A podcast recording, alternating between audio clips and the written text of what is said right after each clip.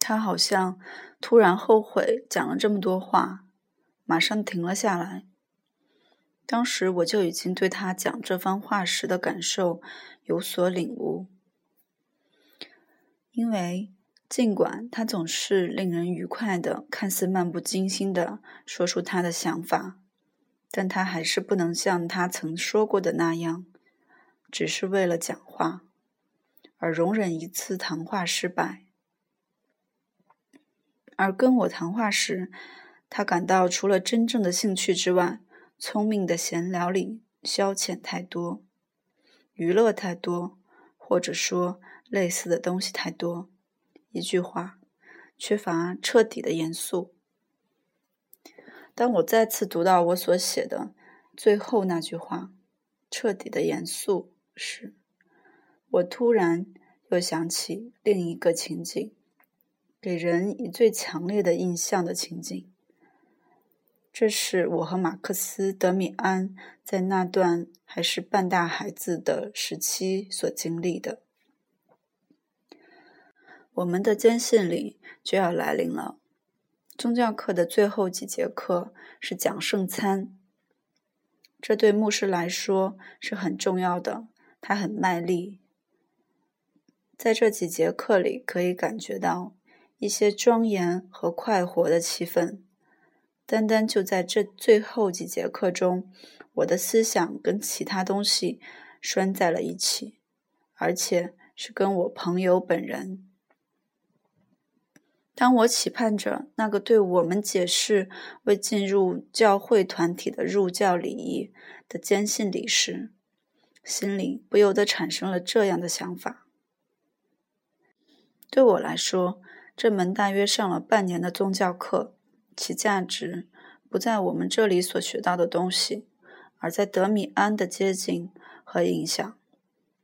现在，我准备好被接纳进去的不是教会，而是某种完全不同的地方，是一个不管怎样总会在人间存在的思想和人物的教团。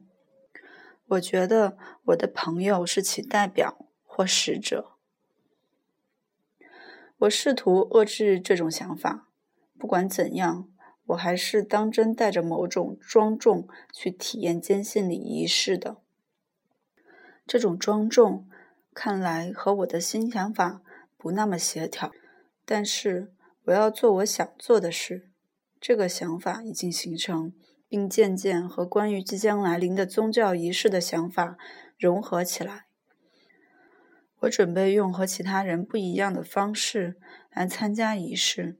这个仪式对我来说，应该意味着被接收进一个如同我在德米安身上所认识到的思想世界。那些天里，我又一次跟他热烈讨论。这正巧是在上课之前。我的朋友缄默起来。他不喜欢我那种也许相当早熟、煞有介事的谈论。我们谈论的太多了。他用平常所没有的严肃态度对我说：“聪明的谈话什么价值也没有，根本没有。我们只是离开了自身，离开了自身是罪孽。我们必须像一只龟鳖一样，能完全缩进自身。”紧接着。我们走进了教室，开始上课了。我努力注意听讲，德米安没有打扰我。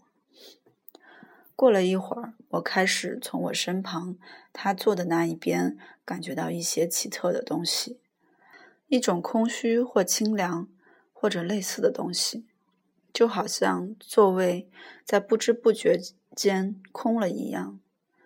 当这种感觉开始变得令人憋闷时，我转过了身子，这时我看见我的朋友坐着，像往常一样坐得笔挺，姿势良好。但是他看上去跟平时完全不同，从他身上散发出某些东西，某些我不认识的东西环绕着他。我以为他是闭着眼睛的，却看见他睁着眼睛。但这双眼睛什么也没看，他们不是在看什么，他们呆呆的转向了内心，或者一个遥远的地方。他一动不动地坐着，好像连呼吸也停止了。他的嘴像是木头或者石头雕出来的，他的脸色苍白，白的均匀，像石头一样。棕色的头发是他身上最有活力的部分。他的手搁在前面的长椅上，像物件一样呆板而安静。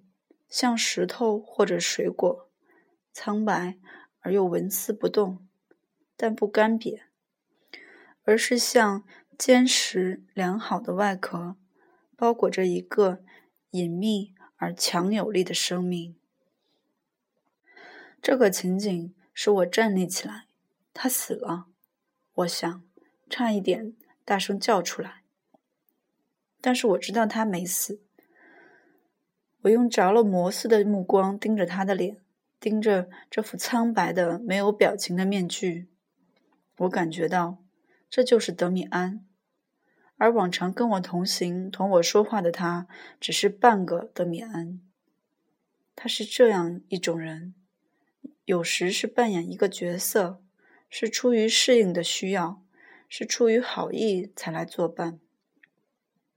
而真实的德米安却是眼前这个样子，没有表情，年岁极大，好似动物，好似石头，漂亮而冷漠，没有生气，而暗地里又充满闻所未闻的生命力。他的周围是这种沉寂的空虚，这个苍天和星空，这种孤独的死。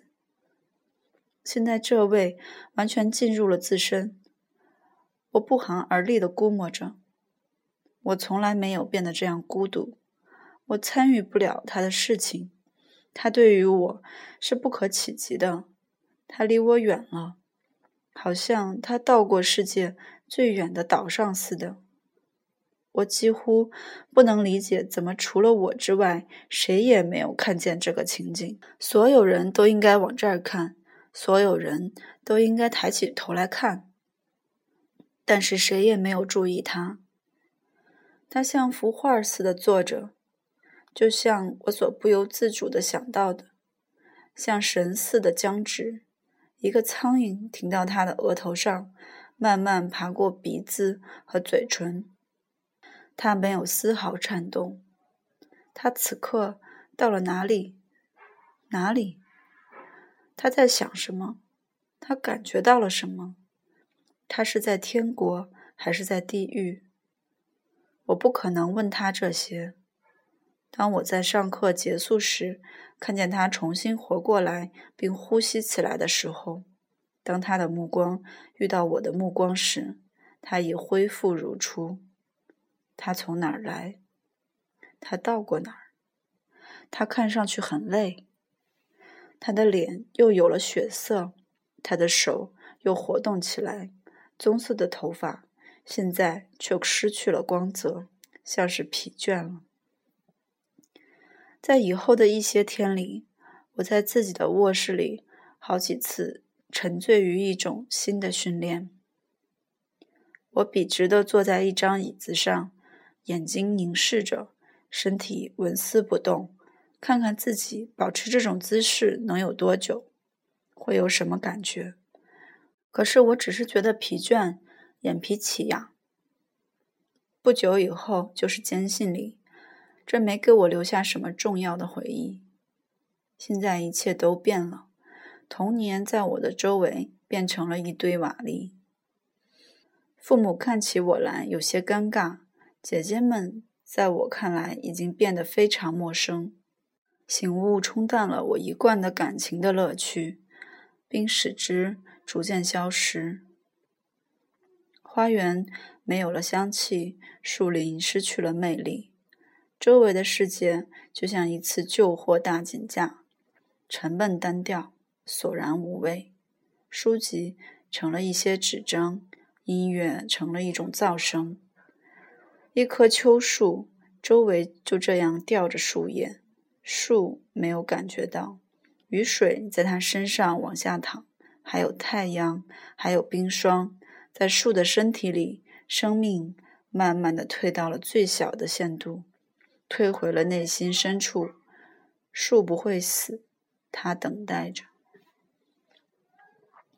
过了假期之后的我，要到另一所学校去上学，并第一次离开家，这已成定局。